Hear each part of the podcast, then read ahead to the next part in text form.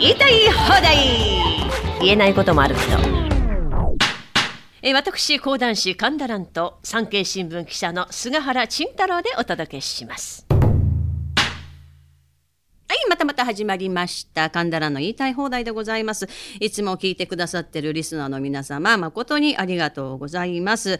えー今日もお供してくださりますのは、産経新聞記者であります、菅原慎太郎さんあです。どうも菅原慎太郎で前す。回あまり出番なかったからね、今日頑張って。はい、頑張ります。はい。そして、えー、朝日朝日新聞じゃない。なんでやねん。なんでやねん。えらい違いやんけ。すごい勢いで怒ってた渡るさん。すいませんでした。本当にこれはいけないね。産経新聞記者渡辺博さんです。よろしくお願いします。よろしくお願いしますお願いいたします。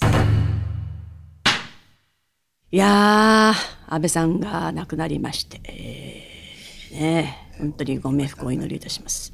いやー、と7月8日の金曜日ですね、私ねあの、あの日はね、お家にいて、はい。あの講談作ってたんですよね。まあ、調べ物するからスマホを常に置いてるんですけど、号外が流れてね、もう、心肺停止？えもうドキドキしちゃってえー、って思って。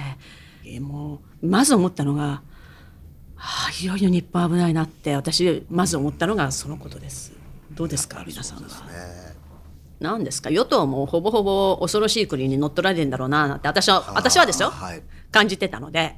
うわあ本当に保守本流の要である安倍さんがこれ亡くなったとなるとうわあちょっと本当これ日本のせ政治いや日本国どうなっちゃうのって思いましたよ。大きな大きな柱を失ったわけですからね。渡辺さんは？ショックな話です。まあ私は個人的に言うとその第一次安倍政権のあのなんていうんですかねこう希望に満ちたあの頃がちょっと懐かしいなと思いました。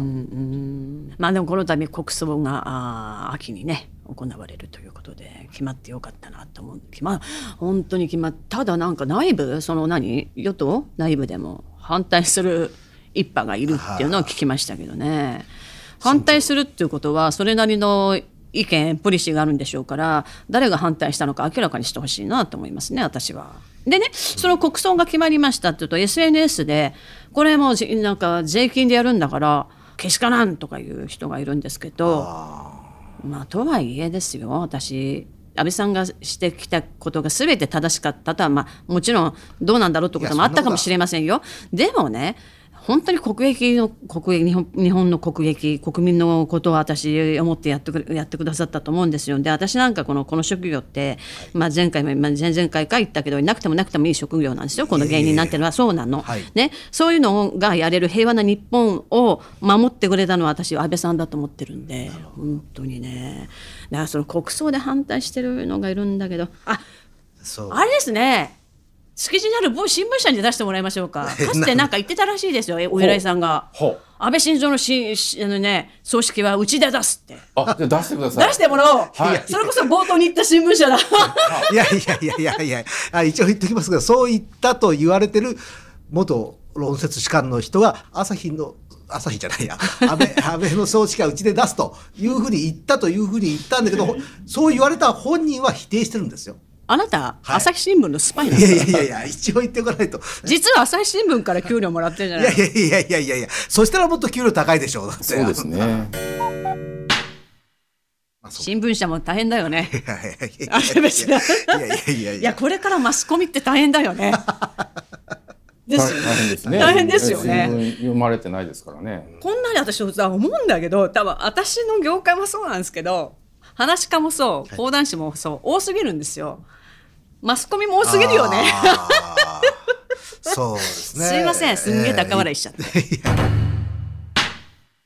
え ということで、今日誰を取り上げるかと言いますと伊藤博文初代第一代首相ですよ。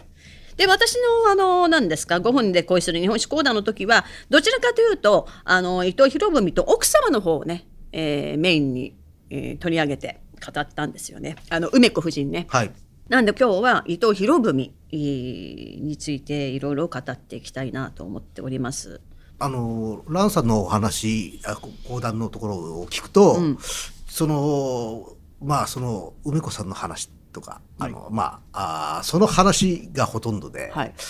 功績の話はちょっと短くなってるなと思ったんですけど、そこはやっぱり、うん。じゃあ功績菅原さん話してもらっていいいですか？やいやいや私の話はつまんないです あのランさんあれですよね。あのなんか女好きの男の話ってうまいですよね。なんか 伊藤博文が女が好きでどうのこうのという話が中心で、奥さんがいるのに自分の家に女を連れてきた話なんかも。たださ今今はそういうことできないでしょうね。いやいや私はねやってもいいと思うんですよ。いやいやいやできないんじゃないです。か私はやってもいいと思うんですよ。だってあのあのね政治家って、はい。はまあ国を守る国民を守る国益を守る、ね。それさえやってくれればいいと思うんですよ私はね。あ別に女が遊ぼうが、はい謝謝るのは奥さんだけじゃないのって思うの別にな国民に対してすいませんでしたとかんどなんでそんなになっちゃったんだろうと思って。かつてまだ戦後の政治家さんはそういうこと言ってる人いましたよ、まあ、名前忘れちゃったけど、ね。はい。国会で追及されて見かけのこと追及されて俺はちゃんとやることやって壊してるんだ何が悪いんだっつって。そうそう私そう思うんだよね。えそれでいいと思いますよ私はいや嫌だよ。私もそれ。浮気されたら嫌だよ、はい。でもね私梅子さんをしあの自分の本で書いた時、はい。まああれだけの仕事量じゃないですか伊藤博文さんって、あーもう海外も行きあーもうすごいもう近代日本のためにすごいもう馬車馬のように働いてるわけじゃないですか。あのれ西洋列強相手にね、はい。それ考えたらね女遊びももう多分やっぱりね若い女必要だったんだよやっぱり伊藤博文には。と思う。だってさそれだけ肉体も働いはい。働かして、はい。頭も働かしてやってて、はふっとした時に「おばちゃんのだよ、はい。手酌で飲むか、はい。ピチピチした肌の、ね。いい香りのはい。女の子がさそのフェロモンはいやっぱ必要だと、なんか思うよね。まあせそう思うそう思うでしょ？いやまあ僕は妻渡辺さん思うよね。うんうんうん言いながら聞いてた。妻の手酌が一番ですよ。妻の手酌。大丈夫？聞いてないから。はいはいはい。いやいやでもこの間のパパ活の彼みたいなのはやっぱり良くないじゃないですか。ああれはよくない。だってやることやってないんだもん。あそうか。だってあの人比例復活でいつも通ってんでしょ？ダメだよ。あれはダメっしょ？だって、ね。あの人のお金全部税金だからねでやることやって何やってんの？あの人はって話ですよね。どうですか渡辺さん的には？で最後はですね暗殺されるわけですよね。日本で首相経験者の暗殺というのは安倍さんの前に6人ですけど最初が伊藤博文さんでね。まさにあのこの間、えー、産経新聞の正論欄で、えーい安倍総理をですね、伊藤博文に並び立つぐらいの首相だというふうに平川助弘さんが書いておられましたけども何か因縁めいたものを感じますよね伊藤博文と。そうですね。そしてももちろん同じ長州ですしそしてこれまたあの米国との関係っていうのに非常に気持ちを砕いた総理であるというのも共通しておりますし、ちょっとロシアに甘かったっていうのも似てんですけどね。ちょっとあのまあまあなんですかね。その外交って難しいですよね私たちには知られざるもものを知って知ってるでしょうし、国民には言えないこともあるでしょうし。その国葬が決まってね、はい。岸田総理大臣が会見してましたけど。まあなんか SNS では岸田首相の顔つきが変わったとか言ってる方いますね。あ。でも首相になって初めての決断でしょうか？原発再稼働とねやっぱりどっかで安倍さんがこう退任されたと言ってもずっと安倍さんがいるとねいるからみたいなどっかあり,、ありましたよね。はい。それも多分岸田さんの中にもあったんじゃないかな。あーちょっとでも怖いですよ。私これからどうなっていくのか日本。安倍派の議員たち頑張ってほしいなと思いますね。日本を守ってほしいなと思いますよ。うん、どこ向いて政治やってんだろうなっていう政治家が多いなって感じるので私はねそう。それで伊藤博文さんでございますけれども、でもやっぱりね伊藤博文はねこのね梅子さんは外せないんだよやっぱり。奥様の、はい。外せないと。だって、えー、となかなかその政治のことも、あの仲間に言えないことを梅子さんに相談してたって言われてますしね、はい。梅子さんあっての伊藤博文だったと思うんですよ。でこの私の講談でも言い言いましたかね。出会いっていうのは尊王攘夷での獅子だったじゃないですか、はい。それがまあ長州5でイギリス行って、はい。あもうこれちょっとやばいと、こうこれでその上位をやってたら危ないんだって変わるわけですよね。上位派から開国そう派にそうそうそうそう、変わるわけですね。そんなねやばいぞということになってそうするとそのお前はあの獅子たちからするとそう裏切り者ってことで追われて亀山八幡宮に、えー逃げたところ茶屋の娘をやってた梅子さんに救われるわけですよ。あのまあ、たまたま茶屋のなんかゴミをゴミために捨てように行こうと思ったら、そこに伊藤博文がかけてきて、えーゴミための中に隠れてでそこにその追っ手が来て、えー梅子さんに「今は男駆け込んでこなかったか?」って言われて「え？あそういう人もなんかあっちの方に行きました」みたいなね。その起点？まあその時奥さんいたけど、はい。そのなん起点ですよね。で自分を救ってくれた。はいだからまあ秀吉に例えるとネネですよ。俺にとってのネネだなと思ったんだと思うんですよね。えー勝利の女神というか。多分伊藤博文とかってこういう人って直感鋭いと思うので、はい。こいつと思ったと思いますよ。あこのうん、あのなんつうのうんうんってあるじゃないですか。はい。ね、はい。この人と一緒にいるとなんか運が悪い。なんか変なこと起きるなとかさ あるじゃん、はい。でも梅子さんといるとこうやって助かってはい。こう、い、い方に転がっていく必要な女だと思ったんだと思うんだってね現代の人物で最も尊敬する人物は誰ですか？と伊藤博文に尋ねたら、伊藤博文は即座に天使様じゃまあまあそろそろ天使様じゃん。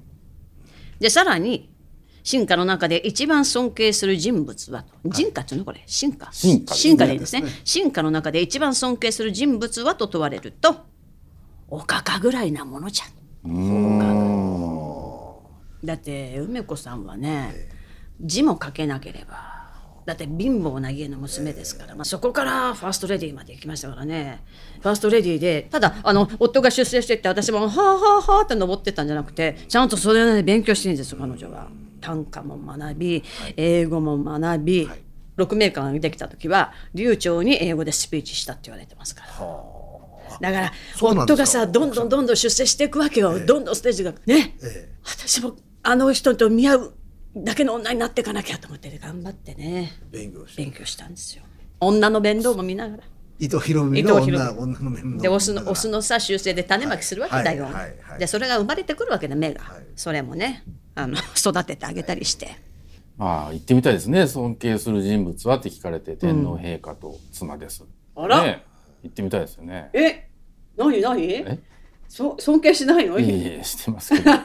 そう正直に言ってみたいなあー。あのほら津田梅子がね、はい。あの家庭教師ではい。伊藤家にいたわけですよ。でほら津田梅子さんって今写真のっかの残ってるとまずどちらかというと何ですかその何ですかね男の触手が動くようなお顔じゃないんですけど。まあ、伊藤家にいたから伊藤博文に手出されてたかもしれないんですよね。ああって言われてますよね。なんかああやっぱりね。だって伊藤博文はあのイタリア人みたいな人でしょ？女性には必ず声かけるみたいなさそういうタイプだから私多分ね津田梅子さんと関係あったんじゃないかなと。まああっていいんじゃない？だからもしかしたらずっとさ津田梅子さん独身だったけど、ええ。ずっと伊藤博文のことが好きだったのかもしれないでだから結婚しなかったのかもしれない。お互い英語も得意ですしね二人ともね。それ関係あんの？いやなんかなんか。関係あんの？それあそれこそあのこの間収録した川上貞代子もね、はいあの女優第一号をの川上貞代子さんが、まあ、芸者時代、ええー、吉町のナンバーワン芸者のね時に水揚げしたのが伊藤博文ですから。そうですか？うん、で憲法草案ってあれでしょ？大磯の別荘かなんかで、はいはい。みんなつやね、はい。でそこにあの貞代子さんもいたらしいですよ。あそうなんですまあねね10代だったんじゃないの、今だ今だったら恐ろしいよね。憲。法作れよって話ですよね。だから憲法を作ってる間真面目だけど、えやっぱ疲れるじゃない、ええ。その時は海行ってえ泳いでたらしいよ。やっことねやっそれこさんと考えたらあんまりろくでもない人間になるんじゃないかそうなんですよ。やっこさんが吉兆の芸者12歳で反玉ってなるんですけどもうその頃にもすごいもうもう綺麗だから、ええ。誰が水揚げするんだってなって、えその時に、まあ、当時のお偉いさんですよね、えー藤田伝三郎、井上薫内海忠勝でいいのかな？伊藤博文。はい。ね、誰が水揚げするかってことで、まあ、伊藤博文が水揚げするんだけど書が残ってるんですって毛筆で「取らない」って取らない、これどういうことかっていうと伊藤博文以外の藤田伝三郎、井上薫内海忠勝、はい。この3人は貞を取りませんよと、あなるほど。手出しませんよと。12歳だよ。この当時12歳だよ。で何歳の時に水分けするん？それでも10まだ1 5 6じゃないかな。もう今でいうところの完全な犯罪者ですよ、犯罪だよね。性犯罪者ですよね。性犯罪者だね。ロリコンって言われちゃったらしょうがないよねこれね。えーまあ当時と今とね価値観物事の価値観違いますからね。一緒には言えませんけど今の価値観で言うとこのだって勝海舟勝海舟だって長崎行った時さ手出した。あまあだ今の感覚とちょっと違いますけどね。もう早いですからね。だって女の子は何ですか？行っても小学校ぐらいまででしょ、ええ。もうもう幼い頃にもう女中女中奉公に出されるとかさそういう時代ですから。まあ立派な憲法を作っていただきましたんで、はい。結構じゃないかと思います。本当にまあ今の憲法ってね GHQ が1週間で作ったはい。憲法をずっと守ってるってすごいよね。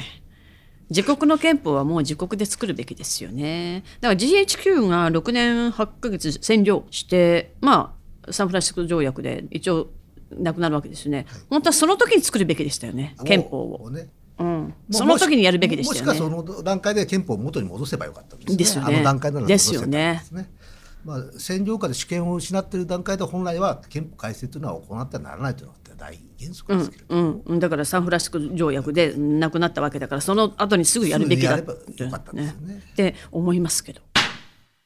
今あのこの日本を見て伊藤博文はどう思ってるんでしょうかね。あの当時の人たちは本当に命がけで西洋列強から日本を守ろうと。ねえだって西洋列強が侵略してこようとするのを命がけで守ってくれていたわけですよね。でもそれを今の何でしょうか政治家はどこ向いて本当にどこのために政治やってるのか分かんないようになってると思うので本当に怒ってるんじゃないでしょうか。その通りです。はい、その通りです。怒っております。なので、でも私たちもちゃんと勉強しないといけないですね。はいはいあ勉強というのはあいろいろ歴史からはい何から。はいだって、あの、私思ったんですよ、この間の参院選で。はい、うちのね、親時代、親とかは、はい。そんな政治のことを知らないんですよ。ね、はい。考えもしないですよ。はい。普通にテレビを見て、はい。新聞読んで、あ、テレビ、新聞流してることは正しいんだなってね。もう、もうそのまま洗脳。い。やまあそれが普通の人ですけどね、うん、でもち私は違っておると思うんで、ははい。いテレビとかはい。本当にどうなのって私は思うのでね、うん、でもその時代はそれでよかったんですよ。なぜならちゃんと2割の人がしっかり政治やってくれてたから、政治をやる人がしっかり政治やっててくれてたからいいんですよ。一般庶民は汗水垂らして自分の生活を守る。それでよかったんですよ。でも今はねそうじゃない。政治家がちゃんと国の国民のためにやってくれてるような気がしない。だから国民もそのまま任せてちゃダメと思う。と私は思ってる。だから歴史も学ばなきゃいけないし政治のことも学ばないといけない時代なんだなって思いますよ。そうですね。間違ってます、あれでももうねうちの親世代はそれでよかったの。何も考えず。ね。ちゃんと政治家という人たちがちゃんとやってくれてたからいい。でも今は違うと思うのでどうぞ皆さんリスナーの皆様もどうか私のこのね5分で恋する日本史講談で気になったらぜひとも自分で調べて日本の歴史っていうのをね知っていただいて日本をさらに愛していただきたいなって思いますよね。はい。はい、はい。あ素晴らしい話ですありがとうございます。ありがとうございました。今日のお相手は産経新聞記者の菅原慎太郎さんと渡辺博さんでした。ありがとうございました。ありがとうございました